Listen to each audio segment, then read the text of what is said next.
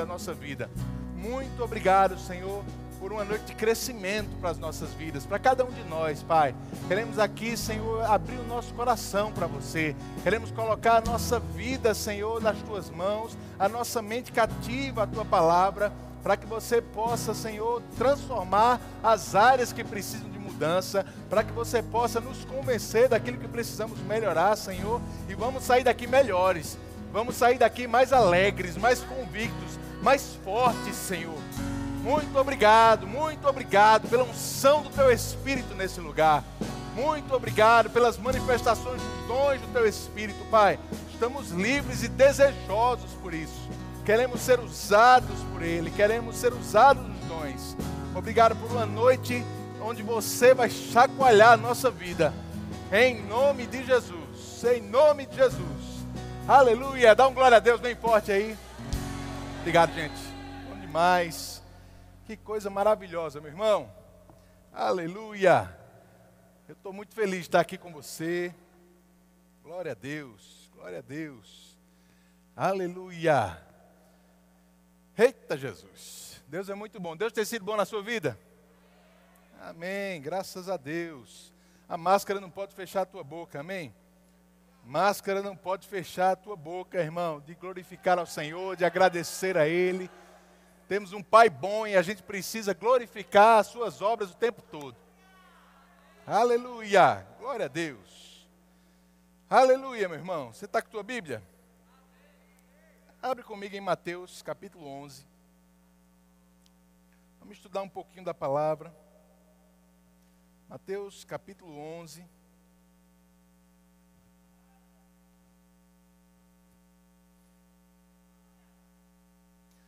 Quero ler com você a partir do versículo 2. Mateus capítulo 11, versículo 2. Coisa boa. Muito jovens, como o irmão disse, logo logo a gente vai estar com isso aqui cheio, né? Aleluia. Glória a Deus. Você que está em casa nos assistindo, não perca tempo não. Quando puder, esteja aqui na igreja com a gente. Mateus capítulo 11, versículo 2. Você chegou lá? Então acompanha comigo. Diz assim: Quando João ouviu no cárcere falar das obras de Cristo, mandou por seus discípulos perguntar-lhe: És tu aquele que estava para vir ou havemos de esperar outro? E Jesus respondendo disse-lhes: Ide e anunciai a João que estáis ouvindo e vendo. Diga, ouvindo e vendo. Os cegos vêm, os coxos andam, os leprosos são purificados, os surdos ouvem, os mortos são ressuscitados e aos pobres está sendo pregado o Evangelho. Eita glória a Deus! E bem-aventurado é aquele que não achar em mim motivo de tropeço. Aleluia! Bom demais, meu irmão. A gente vai falar sobre muita coisa hoje à noite. Deus colocou algumas coisas no meu coração que eu queria compartilhar com você. Como pastor da igreja, a gente precisa muito dos nossos jovens, irmãos. Amém? Você sabe que eu sou jovem, né? Graças a Deus. Não deixa a barba lhe enganar, não. Tem gente fazendo assim para mim, covardia. Pelo amor de Deus. Sou jovem, graças a Deus. Não sou velho, se eu não sou velho é porque eu sou jovem, né? Então tá beleza. Mas a gente quer falar um pouquinho hoje, irmãos, sobre reputação, sobre serviço. Amém? Sabe, desde o momento que a gente começa a tomar consciência da nossa personalidade, lá no começo da adolescência, talvez a gente comece a querer construir uma reputação para a nossa vida. E reputação de fato se constrói. Reputação a gente não impõe ela para ninguém, a gente constrói. E eu e você estamos construindo nossa reputação. Amém? É importante a gente entender isso. Nunca entenda a reputação como algo negativo. Eu sei que você já ouviu isso algumas vezes pessoas no meio do mover do Espírito dizendo: deixa para lá a tua reputação, perde a tua reputação. Essa é a reputação que não presta. Mas existe uma reputação boa que nós devemos ter e construir. Amém? Glória a Deus. E aí, os discípulos de João chegam para Jesus trazendo um recado dele, porque João, por algum motivo, não estava tão mais convicto se Jesus era Jesus. Né? Talvez as pressões, o que ele estava passando no cárcere, trouxe alguma dúvida para ele e ele mandou os discípulos para Jesus perguntando a ele: É você mesmo ou a gente tem que esperar outro? João perguntando a Jesus: Jesus, é você mesmo o Messias ou vai vir outro? Aí, olha que Jesus ele não tentou se reafirmar na posição, ele não tentou é, é, é impor para aqueles discípulos, dizendo: Não, sou eu mesmo, pode dizer a João. Olha o que Jesus disse para eles: Olha, olha o que eu estou fazendo, o que eu estou fazendo, fala quem eu sou. Amém? Diga para a pessoa que está perto de você, diga para ela assim: o que você faz, diz quem você é. Oh, glória a Deus. Amém? Eu queria pensar com você um pouquinho sobre isso hoje, irmãos. Como eu te disse, reputação a gente constrói. Constrói a partir daquilo que a gente está fazendo. Constrói a partir das nossas decisões. Constrói a partir do que a gente decide fazer com o nosso tempo, com as nossas habilidades, com o nosso conhecimento. Nós estamos construindo a nossa reputação, irmãos. Não é simplesmente você dizer quem você é, as pessoas têm que ver a sua reputação nas suas práticas, no teu dia a dia. Tiago ele fala sobre fé sem obras, lá em Tiago capítulo 2, ele diz, olha, você pode dizer que tem fé sem obras, mas eu, a partir das minhas obras, eu te mostro a fé que eu tenho com as minhas ações, eu te mostro o que eu creio, o que eu acredito, quais são as minhas convicções. Estamos construindo, irmãos, quem nós somos, quem é, qual é a nossa reputação. A gente fala muito sobre ministério na igreja aqui, e, e eu sei, irmãos, que, que todos nós temos um desejo de servir ao Senhor, e, e muitos é, estão enquadrados em um dos cinco dons ministeriais, mas eu já vi muito jovem perdendo muito tempo da sua vida procurando ele saber qual era o chamado dele, e sem fazer nada para isso esperando descobrir qual era o seu chamado para fazer alguma coisa. Você não precisa esperar saber quem você é para fazer alguma coisa, irmão, porque é o que você faz que diz quem você é. Você está me entendendo? A Bíblia diz lá em 1 Coríntios capítulo 4, no versículo 1, que é importante que as pessoas nos reconheçam como ministro de Cristo. Às vezes a gente acha que isso é uma coisa só entre a gente e Deus. Claro que é um chamado de Deus para a nossa vida. Há um chamado dele. Deus tem um chamado para cada um de nós, independente de ser nos cinco dons ministeriais ou não. Mas é necessário para ser um ministro ser reconhecido pelos outros, por aquilo que você faz. É necessário você ter uma reputação. É necessário as pessoas olharem para você e saberem quais são as habilidades que você tem e quais são as que você usa. Porque você sabe que tem uma diferença entre as duas coisas, né? Tem gente com muita habilidade, com muito potencial, mas que não usa todo o potencial que tem. Tem gente com muito conhecimento, mas que não coloca esse conhecimento em prática. Reputação, a gente pode dizer que é um, uma mistura entre o potencial ou conhecimento que eu tenho e o quanto dele eu uso. Amém, irmãos? Tem gente que é conhecido por não ter potencial nenhum e não fazer nada. Essa não é uma boa reputação. Tem gente que é conhecido por ter um bom potencial, mas não fazer nada. Também não é uma boa reputação. Tem gente que é conhecido por não conhecer muito, não ter muitas habilidades, mas se esforçar para fazer muita coisa com pouco que tem. Essa já chega a ser uma boa reputação. Mas a melhor é conhecer muito e fazer muito. Amém?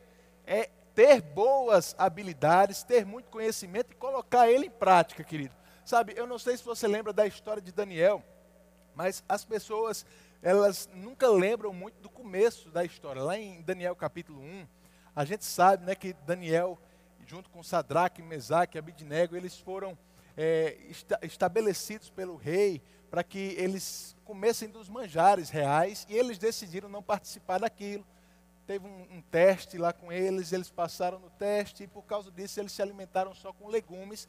Mas depois desse tempo, a Bíblia diz que eles foram achados dez vezes mais sábios do que todos os sábios do rei. Não é maravilhoso isso? A gente acredita que essa era apenas uma recompensa divina, sobrenatural, da atitude que eles tiveram. E com certeza, Deus recompensou a atitude que eles tiveram. Mas se você ler o começo do capítulo, você vai ver que essas já eram características deles quatro, mesmo antes de tomar essa decisão. A Bíblia diz que o rei mandou separar jovens de boa aparência, sábios e com conhecimento em várias áreas é, sabedoria em várias áreas de conhecimento para que pudessem instruir ao rei. Então veja que já eram jovens bem preparados. Amém, irmãos? Eu estou olhando para jovens bem, bem preparados essa noite. Eu quero te instigar, querido, eu quero te animar a se preparar cada vez mais, a buscar se, se afiar em várias áreas de conhecimento diferentes. É, eu, eu tenho muito cuidado, irmãos, para a gente não ser extremista no, no que diz respeito a chamado ministerial a nada disso, para que a gente ache, como eu já vi algumas pessoas falarem, não, eu tenho um chamado, eu não preciso estudar, não preciso fazer nada. Mentira do cão, meu irmão. Mentira do diabo. Deus vai usar e vai multiplicar o conhecimento que você tem. Amém? Agora, você sabe que multiplicar qualquer coisa por zero, dá zero, né? Deus não pode multiplicar se você não colocar coisas para dentro de você. Amém, irmãos? Eu quero que você seja estimulado a estudar mesmo. Eu estou falando de faculdade, eu estou falando de línguas, eu estou falando de conhecimentos que vão agregar para a tua vida pessoal e para a tua vida ministerial também. Eu sei que se você está na igreja, você tem desejo de agradar a Deus. Você tem desejo de servir as pessoas. E é muito importante esse desejo, irmãos. Mas o nosso o potencial que Deus pode nos usar é proporcional ao conhecimento e à habilidade que a gente mesmo desenvolve. Não espere habilidades virem na sua vida sobrenaturalmente se você está em casa sozinho na rede, balançando para um lado e para o outro. Não é assim que Deus faz. Deus multiplica. Deus multiplica. Amém, irmãos? Ele vai multiplicar o que você colocar dentro conhecimento, habilidade. Aqueles jovens já tinham conhecimento, mas por causa do coração deles, a Bíblia diz que eles foram achados dez vezes mais. Oh, glória! Aí é a parte de Deus, irmão. Esse dez vezes mais foi a parte de Deus. Mas eles já tinham conhecimento, já tinham habilidades, já desenvolveram essas coisas. A Bíblia diz que Daniel ainda tinha um espírito excelente dentro dele. Excelência, eu vou ministrar até sobre isso amanhã de noite, vou dar spoiler aqui para você. Mas eu vou falar sobre excelência. E excelência, irmãos, é a gente fazer o melhor que a gente pode com o melhor que a gente tem. E não porque os outros estão vendo, mas porque a gente não aguenta fazer nada menos do que o melhor. Isso é excelência. Você vai ver Daniel, ele foi promovido quatro vezes na vida dele. Quatro vezes por chefe diferente. Sadraque, Mesaque Abidnego foram promovidos três vezes. Uma das vezes só porque estava orando por Daniel. Oh, glória a Deus. Deus quer te promover, sabia disso? Deus quer te levantar, meu irmão. Deus quer te colocar no lugar de destaque para as pessoas olharem para você e quererem ser como você é. Deus quer te dar uma reputação maravilhosa, em que as pessoas vão olhar para você, queridos, e ver você como um modelo, como um referencial. Mas isso vai depender das escolhas que você faz no seu dia a dia, do que você acumula para dentro de você com o objetivo de agradar a Deus, de fazer a vontade dEle. Deus vai multiplicar o que você colocar para dentro. Amém? Abre comigo em Mateus capítulo 20. Mateus 20.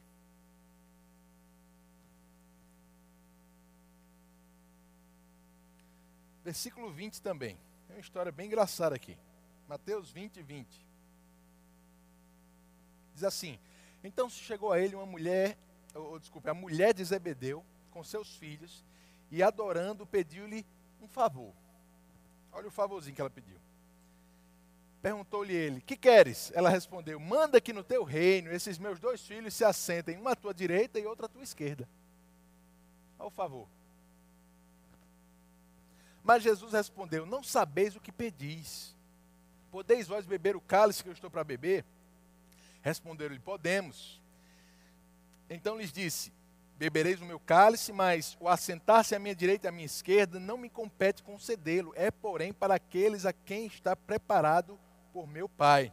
Ora, ouvindo isso, os dez indignaram-se contra os dois irmãos. Vamos parar aqui, já já a gente vai continuar. mas eu quero que você entenda o contexto aqui. Essa aí era a mãe de Tiago e de João. A gente sabe isso por outros evangelhos, a gente sabe também que o nome dela era Salomé e que muito provavelmente ela era tia de Jesus, irmã de Maria.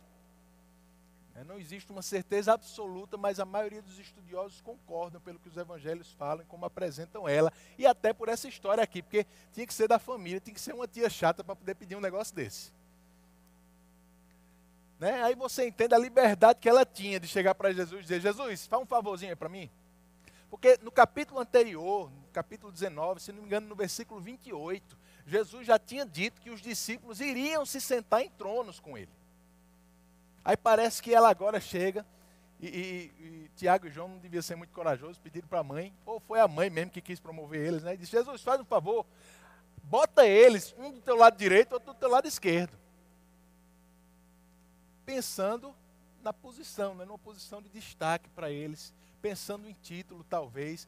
E aí Jesus olha para ela e diz: Olha, eu não, para mim, não compete a mim isso aí não. Não compete a mim. Só que os dez discípulos não gostaram muito dessa história, não. A Bíblia diz que eles ficaram com inveja, com, com raiva daqueles dois. Logo vi, né? Querendo sentar à direita de Jesus, talvez porque eram primos de Jesus. Isso aí a gente chama hoje de nepotismo, né?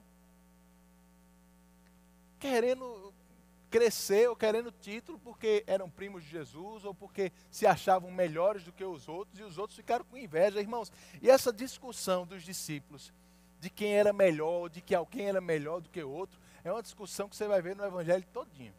Você vai ver pelo menos três vezes Jesus ensinando a mesma coisa para eles, sobre o que a gente vai ler já já no versículo 25. Sobre ser maior ou ser menor no reino de Deus. Três vezes Jesus teve que parar e ensinar a mesma coisa para aqueles doze, porque parece que eles ficavam o tempo todo discutindo para ver quem era o melhor, ver quem era o maior. Na última vez, lá em Lucas, foi já na, na, na noite de Jesus ser preso. Depois da ceia, Jesus mostra: olha, um de vocês vai me trair. E daqui a pouco eles começam a discutir quem é que ia trair. E a Bíblia diz que essa discussão virou uma discussão para saber quem era o melhor é uns cabeça dura, né? Carnal, irmão. Três vezes Jesus teve que ensinar isso para eles. E olha a, as instruções que Jesus dá aqui no versículo 25. Então Jesus, chamando-os, disse: Sabeis que os governadores dos povos os dominam e que os maiorais exercem autoridade sobre eles. Não é assim entre vós. Aleluia. Não é assim entre vós. Eu gosto dessa frase, irmãos. Jesus ele mostra que existe uma diferença grande entre o que acontece no mundo e o que deve acontecer dentro da igreja. Na igreja é diferente do mundo. Amém? Muitas ideias, conceitos que a gente traz no mundo não funcionam aqui dentro, queridos. E a gente precisa entender isso. É importante para o nosso crescimento espiritual. Porque no mundo, para você ter, você junta. A Bíblia diz que para ter, você dá. No mundo, quando alguém faz algo contra você, você se vinga. A Bíblia diz que quando alguém fizer alguma coisa contra você, você ora por ele. Aqui dentro as coisas são diferentes, você entende isso?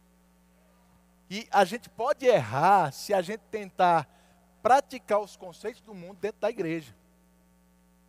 Por exemplo, Jesus ele vai falar agora sobre serviço. Ele começa dizendo sobre como é no mundo. No mundo, os maiorais governam. Aqueles que governam exercem domínio sobre as pessoas, mas não é assim entre vós. Versículo 26. Pelo contrário, quem quiser tornar-se grande entre vós, será esse o que vos sirva. Aleluia. E quem quiser ser o primeiro entre vós, será o vosso servo tal como o filho do homem que não veio para ser servido, mas para servir e dar a sua vida em resgate de muitos. Glória a Deus. Jesus diz: olha, no mundo, quem está em autoridade é servido pelos que estão embaixo. Quem está em autoridade domina. Mas na igreja não é assim. Na igreja é diferente. Na igreja, quem quiser ser maior, serve. Amém? Quem quiser crescer, quem quiser avançar em alguma coisa, o caminho bíblico para a gente crescer, irmãos, é serviço. É servir uns aos outros. Amém? A gente encontra muitos textos na Bíblia dessa forma, falando sobre a necessidade da gente plantar para poder colher, da gente servir para poder a gente crescer. Sabe, quando, quando Jesus fala sobre sermos um corpo, quando Paulo fala isso também em Efésios capítulo 4, ele deixa muito claro que eu não posso crescer sozinho. Você não pode crescer sozinho. O nosso crescimento, ele depende da nossa conexão, da nossa ligação, do nosso relacionamento. Paulo chega a dizer que o corpo, ele, ele promove o seu próprio crescimento através das suas juntas, das suas articulações. Você sabe que só existe uma articulação quando pelo menos dois membros se juntam, não é assim? É esse movimento dos membros, é essa harmonia entre as pessoas no corpo que promovem crescimento. Deus deposita conhecimentos e habilidades na sua vida, irmãos, que vão servir sim para você, mas não é só para você.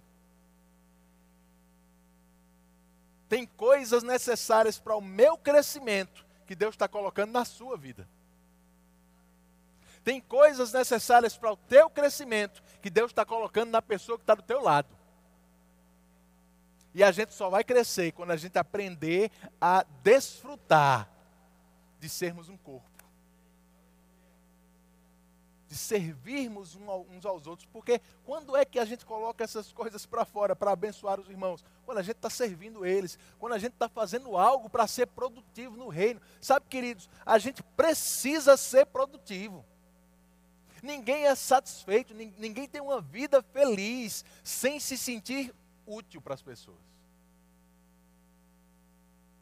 Todo inútil é triste. Toda pessoa que se sente inútil, ela está à beira de entrar numa depressão, ela se isola. A gente quer estar perto de pessoas com quem a gente se sente, se sente útil para elas. Não é assim, irmãos? Sabe, tem, tem, tem um, um, um espírito que não vem de Deus, irmãos, que tem tomado conta do mundo, causado depressão nas pessoas, tentando fazer as pessoas ficarem independentes umas das outras, tentando ensinar as pessoas que elas têm que viver cada uma a sua vida sem prestar conta aos outros, sem, sem, sem ter conexão com os outros, um certo espírito de independência que eu te digo, não pode vir da parte de Deus. Não pode. Tenha muito cuidado, queridos, com algumas mensagens que diz que você é suficiente para você mesmo. Que você só precisa de você para ser feliz. Não é isso que a Bíblia ensina. Não é assim entre nós. Precisamos conhecer a palavra a ponto da gente identificar algumas tendências lá no mundo, irmãos, que só vão trazer dano para a nossa vida. Você está me entendendo? É muito interessante isso. Eu estava estudando um livro que, que fala um pouco sobre diferenças culturais né, entre Ocidente Oriente, principalmente Oriente Médio, judeus, né, para a gente entender algumas coisas do contexto da Bíblia. E ele despertando a diferença entre uma sociedade individualista, como no Ocidente, e uma sociedade que é, que é mais de, vou, vou usar essa palavra, mas talvez tenha até uma palavra melhor, de clãs, né, familiares, por dizer assim. É muito comum em muitas nações orientais, eu, quando eu digo oriental, não pensa no Japão só não, tá? Eu estou falando ali, Oriente Médio, Israel, é, qualquer nação que não esteja influenciada pelo Ocidente diretamente, mas é, é, muito comum as decisões nesses lugares não serem tomadas pelo indivíduo, mas pela família. É muito comum os filhos se submeterem aos pais sobre decisões do futuro deles. E às vezes chegam a coisas que para a gente pode soar até um extremo, né? Você já ouviu falar de nações onde a pessoa vai casar com quem os pais determinam que ela vai casar, não é assim? A pessoa vai trabalhar naquilo que o pai determina que ela vai trabalhar. Irmãos, eu entendo que existem exageros e coisas erradas nesse sentido, mas eu acredito que Hollywood e os filmes tentam exagerar a coisa para a gente como se isso fosse a pior coisa do mundo, a ponto de você não querer ouvir seus pais na hora de escolher o seu cônjuge. A ponto de você não dar ouvido às pessoas mais experientes ou outras pessoas que são capazes de te aconselhar na hora de tomar decisões que envolvem o teu futuro influenciando os nossos jovens para que eles pensem que eles são suficientes para tomar qualquer decisão, colocando de lado a experiência dos mais velhos, conhecimento de pessoas que sabem mais do que eles. Irmão, se a gente faz isso, a gente está colocando em risco o nosso futuro. Você entende? E eu falo como uma pessoa que já foi adolescente, jovem, já cresceu achando que sabia tudo, né? Porque tem uma hora na adolescência, você já deve ter passado por isso que você acha que já sabe tudo que tem para saber. Aí depois você descobre que na verdade você não sabia era nada. Sabe, irmãos, esse, essa mensagem que o mundo tem pregado, ela tem que morrer aqui dentro da igreja. Nós precisamos uns dos outros. Amém. Precisamos uns dos outros, precisamos dos conselhos uns dos outros, precisamos das pessoas mais velhas e as pessoas mais velhas precisam de você também. Existe uma força na unidade do corpo. E se a gente usa essa mensagem do mundo de isolamento e começa a trazê-la para dentro da igreja, irmãos, a gente vai perder a nossa força como corpo de Cristo. Como corpo, nós podemos nos ajudar uns aos outros. Como corpo, nós podemos nos aconselhar uns aos outros como corpo, a gente tem para quem pedir socorro e sabe que essa pessoa quer nos ajudar. A gente não vai estar incomodando ninguém, porque nós nos amamos uns aos outros, não é assim? Somos família, queridos. E a gente precisa cultivar esse sentimento de família no nosso meio. Eu quero te estimular essa noite a fazer o que Jesus está dizendo aqui: servir uns aos outros. Estimular você nesse sentimento de procurar ser útil para as pessoas, de procurar desenvolver habilidades, conhecimento na tua vida que Deus vai multiplicar para que você possa abençoar outros. Você sabe que uma igreja grande como a nossa, ela tem muitas necessidades. E tem necessidade aqui que é do tamanho da habilidade que Deus te deu. Oh, glória a Deus. Construir uma reputação, irmãos, começa naquilo que a gente decide fazer, com as habilidades que a gente tem. Eu não quero, no final da minha vida, ser conhecido como uma pessoa que tinha muito potencial e não fez nada.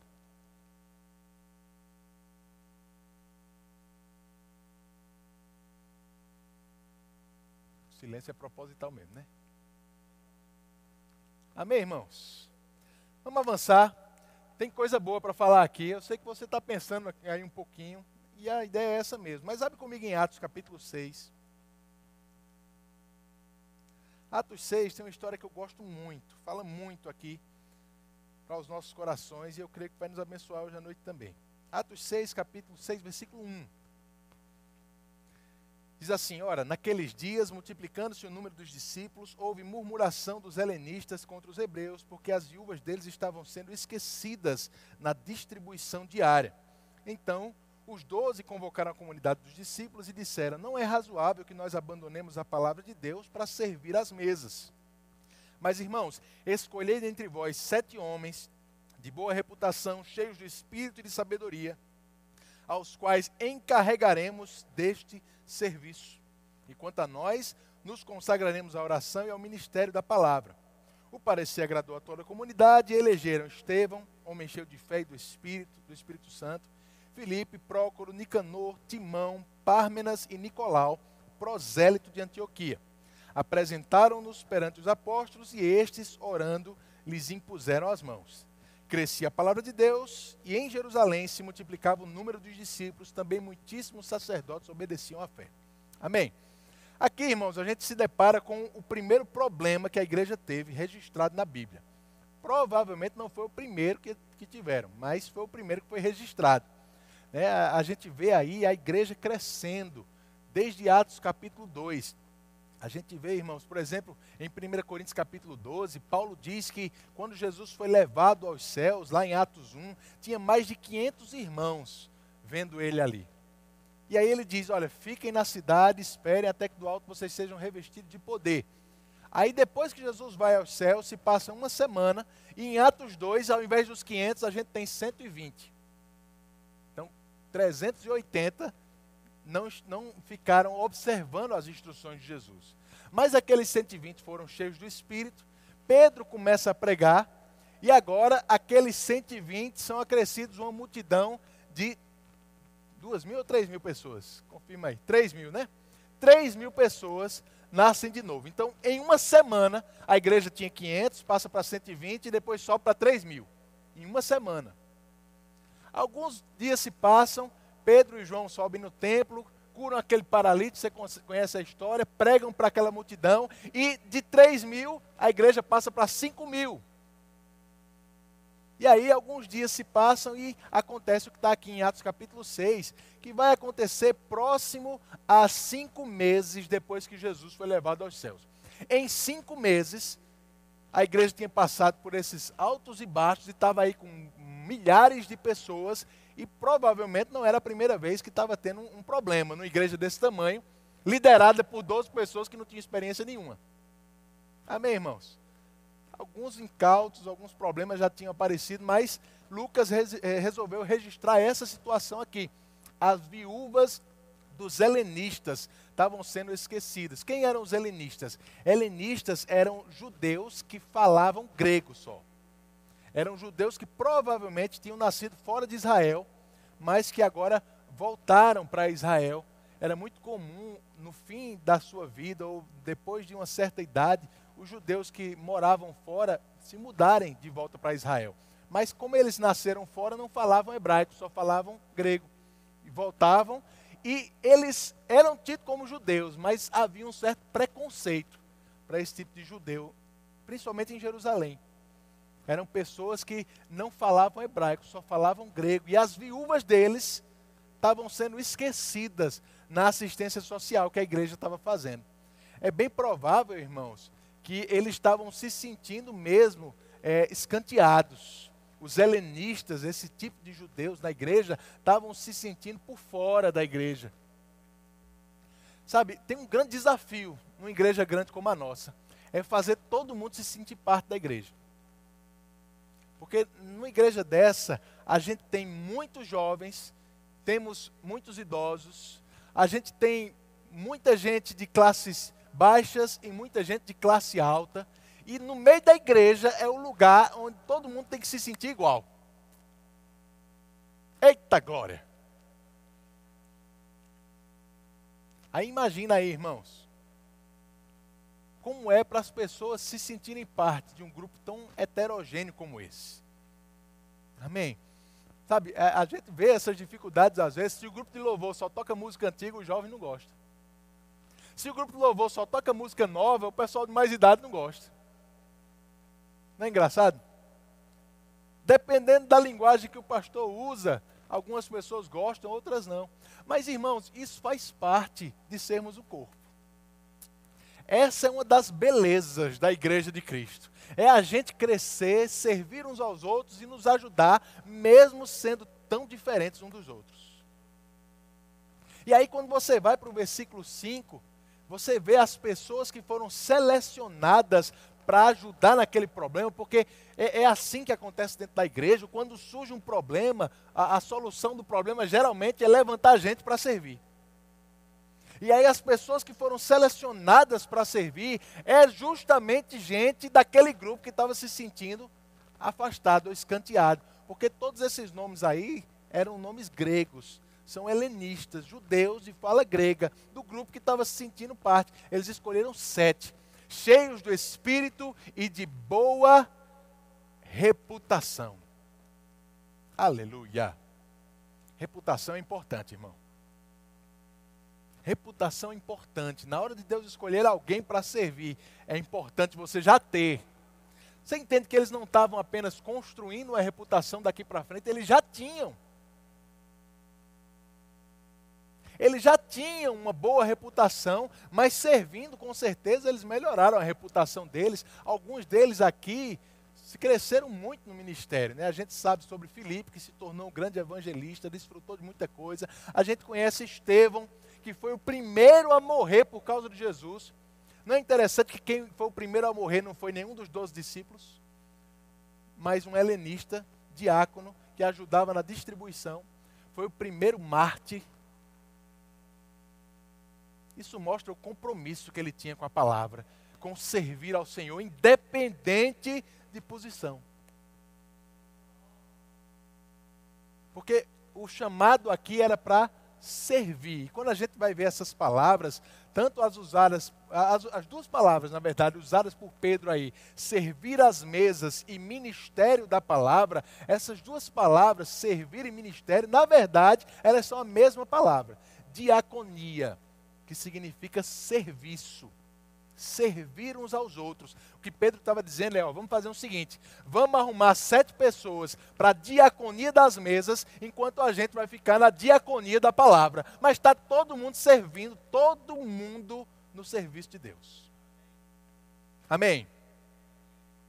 É importante a gente ter isso em mente, queridos, porque igreja cresce com pessoas servindo.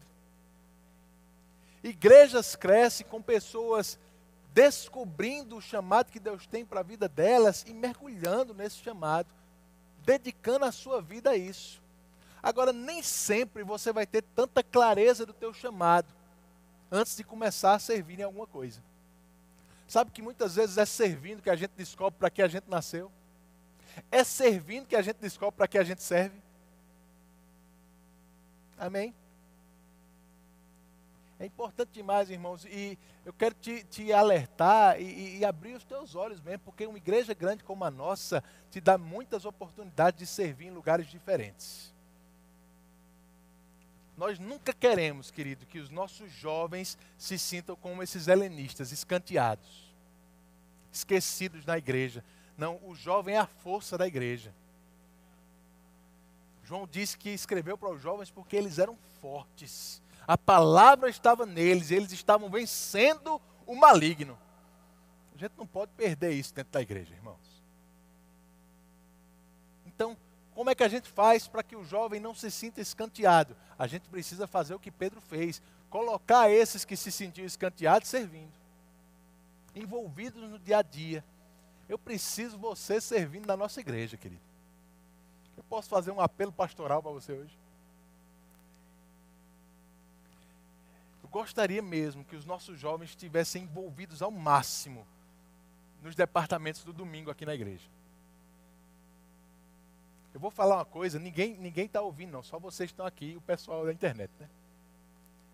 Mas Deus nos livre da gente ter uma, igreja só de pessoas de muita idade.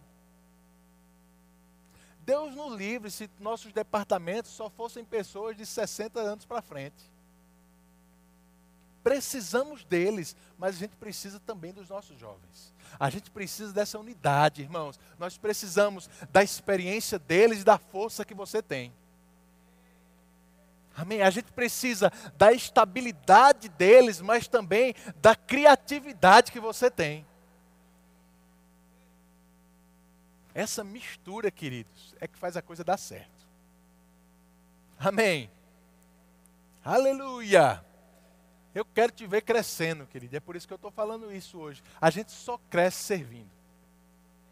Quando a gente serve, quando a gente se, se é, é, quando a gente faz um compromisso na igreja, em algum departamento, e eu, eu sei que existem outras formas de servir, mas eu quero me deter hoje aos departamentos da igreja, principalmente, tá bom?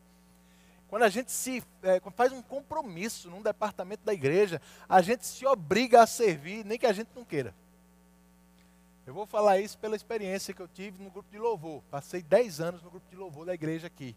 Né? Isso sem contar adolescentes e jovens, que eu trabalhei também. Mas só no grupo da igreja servi por 10 anos. E tem um negócio, irmãos, que no começo, quando a gente é carnal, a gente não gosta. A gente fica com raiva, mas eu tenho certeza que foi Deus que criou. Que é a tal da escala. Escala é uma benção, irmão. Aí você está no louvor, jovem ou adolescente, né? eu comecei com 16 anos aqui. Então, sábado de noite, depois do culto, a gente ia sair, ia comer, ficava até tarde conversando, ia dormir de madrugada. Às oito e meia tinha que estar na igreja, porque estava escalado. Eita glória! Irmão, eu vou dizer quantas vezes eu vim para a igreja sem querer. Quantas vezes eu vim tocar com sono e remela nos olhos.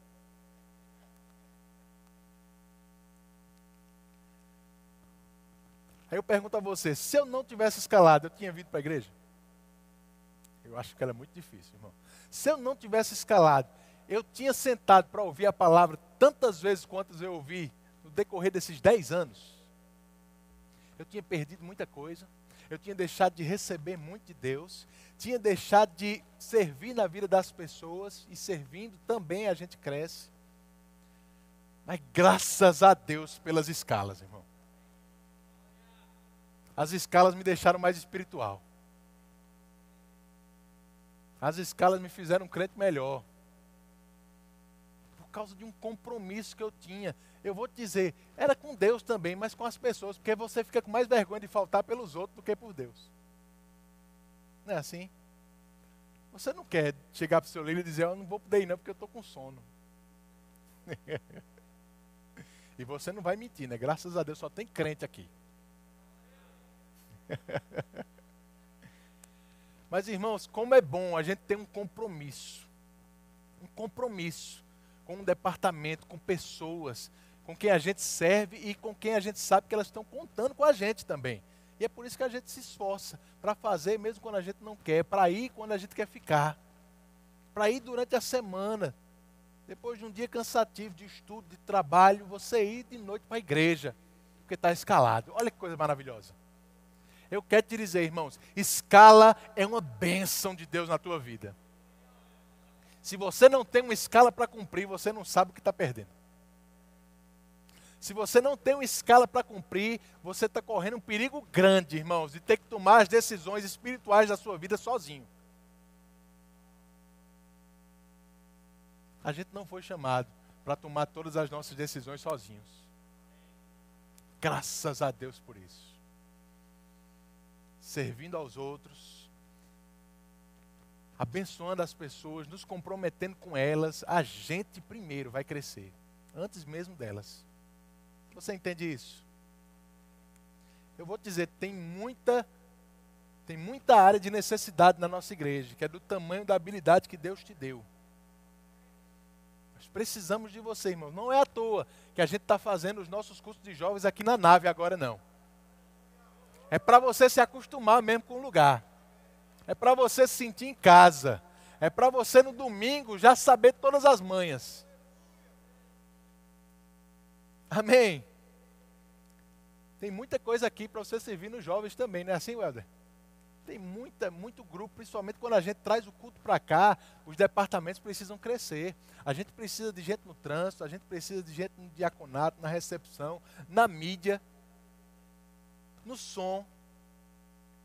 Tá lá, ó. No domingo a gente tem uma equipe de produção de culto que organiza a liturgia do culto, coloca o cronômetro para a gente aqui. A gente está precisando de jovens nesse, nesse lugar no sábado também. Oh, glória a Deus. Tem muito lugar, irmãos. Tem muita área para você se envolver. Como é que você vai fazer? Procura a tua liderança. Começa com eles, procura, pergunta quais são as necessidades nem sempre a necessidade vai ser exatamente o que você sonhava fazer no começo, não. Oh, glória a Deus. Mas você precisa construir uma reputação.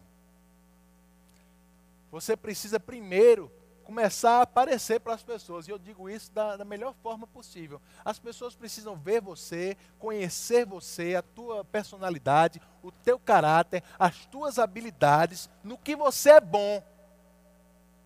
E aí você vai começar a ser encaixado nos lugares certos.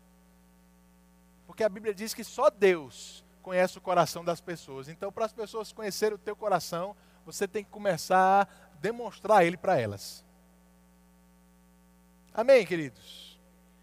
Lá em 1 Pedro, capítulo 4, já estou quase acabando, 1 Pedro 4, no versículo 10, diz: Servi uns aos outros, cada um conforme o dom que recebeu, como bons despenseiros da multiforme graça de Deus.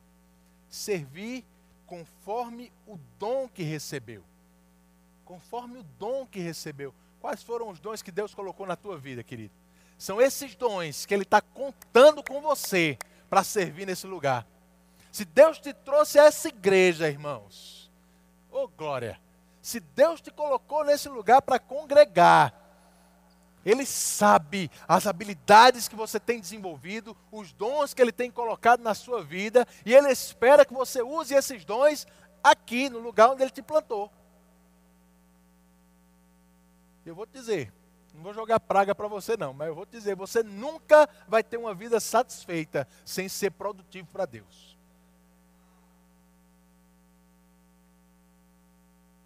Agora, experimenta começar a fazer alguma coisa. Experimenta começar a servir as pessoas. Experimenta começar a se tornar útil começar a ver que o que você faz abençoa alguém, edifica a vida de alguém, transforma a vida de alguém, melhora a vida de alguém, irmão, vai ser diferente a tua vida. Vai ser diferente. Você vai chegar aqui, vai se sentir em casa. Vai, vai começar a ter mais vontade até ele vir mais para a igreja. Deus está contando com você. Eu estou contando com você. Tua liderança está contando com você. Amém? Tiago, eu não sei onde eu vou fazer. Eu quero fazer alguma coisa, mas eu não sei onde eu vou servir. Tem muito lugar, irmãos. Tem muito lugar. A gente está levantando e a gente vai estar tá falando mais sobre isso nos próximos cultos também. A gente está levantando um departamento novo, que é um departamento chamado conexão. Departamento de conexão.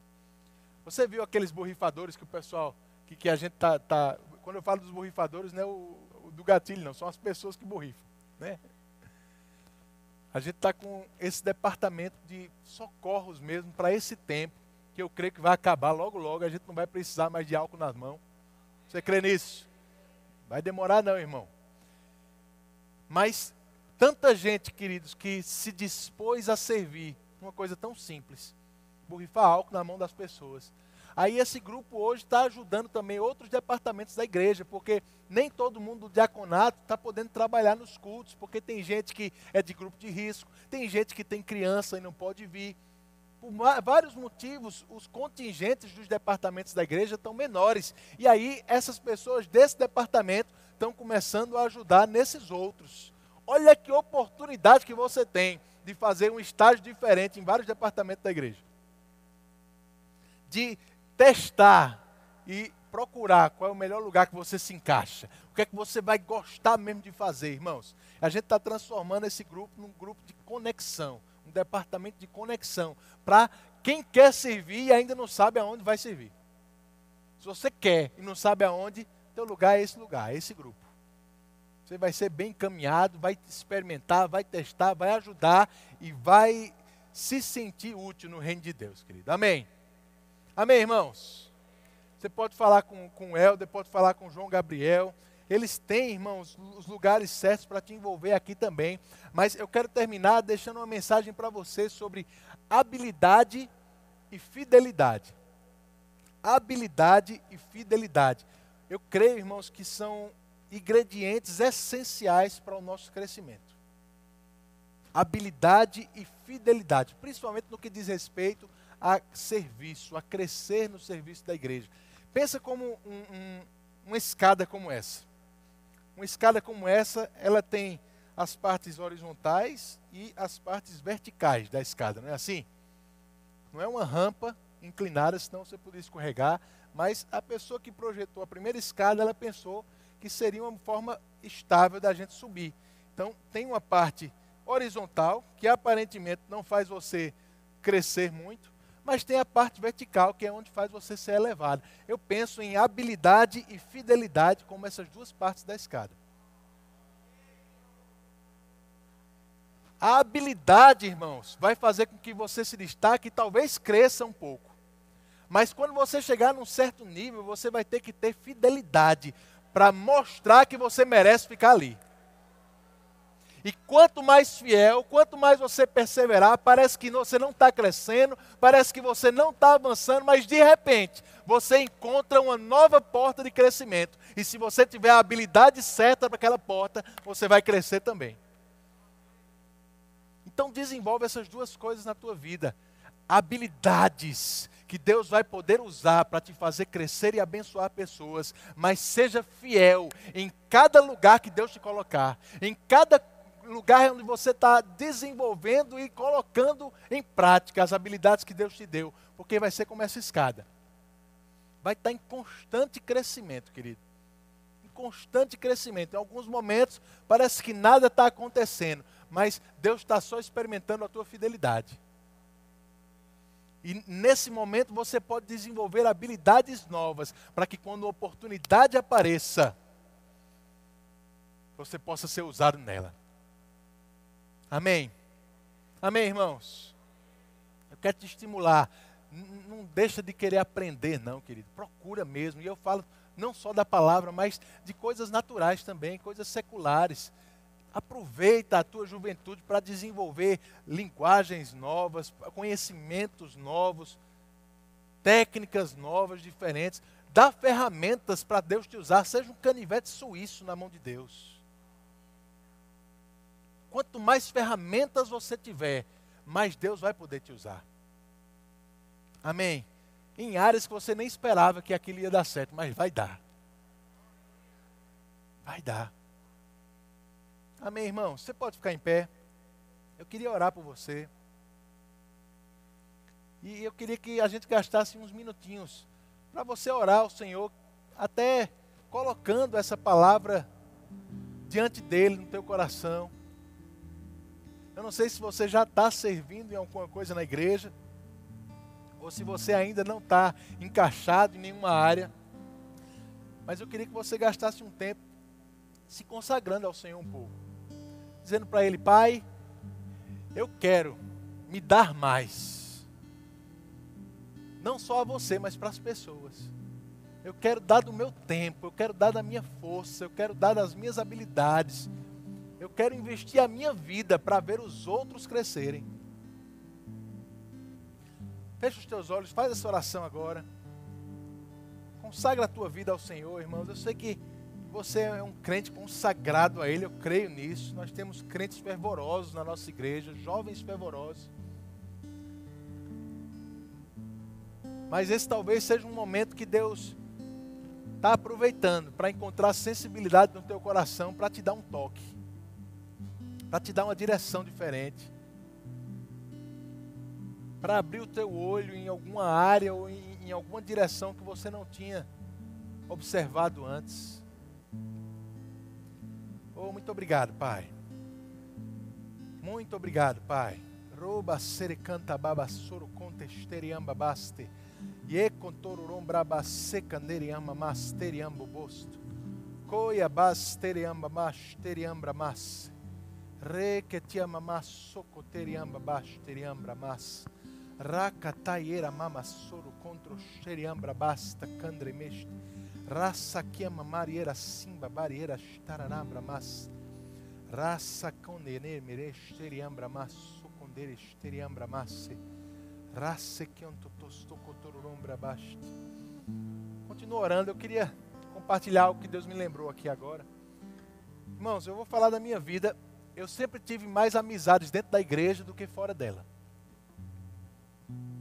Eu não conseguia me encaixar muito lá fora, não. Seja na faculdade, seja em outras áreas. As pessoas não tinham os mesmos interesses que eu tinha. O, o, os encontros de amigos, eles levavam a coisas completamente diferentes do que eu queria ou até podia fazer. Então, eu não tinha tanto relacionamento lá fora, não tinha tanta amizade, nem era muito popular lá fora, não. Mas dentro da igreja eu sempre tive muito amigo. Porque eu estava sempre envolvido em algum departamento trabalhando, e nos departamentos as pessoas estão fazendo as mesmas coisas, com os mesmos objetivos, se reunindo com as mesmas metas, pessoas parecidas uns com os outros, até com habilidades e, e, e áreas de interesse semelhantes. Então eu sempre me, me senti mais à vontade para fazer amizade dentro da igreja. Eu não sei como estão as tuas amizades lá fora ou aqui dentro, irmãos. Eu quero te dizer, é muito importante você filtrar as pessoas com quem você anda. Tenha cuidado de, primeiro, ter amizades no lugar certo. Pessoas que vão te influenciar corretamente.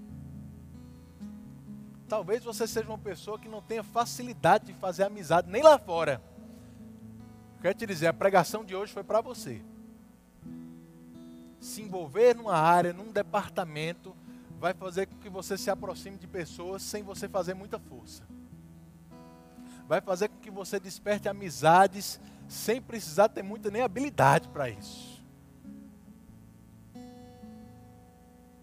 Você vai se sentir parte de algo como você nunca se sentiu. Isso é ser igreja, irmãos. Isso é ser corpo de Cristo é ser produtivo, é ser útil para as pessoas. É saber que tem alguém que gosta de coisas que você gosta. É saber que tem alguém que precisa de conhecimentos que você tem. Você está me entendendo?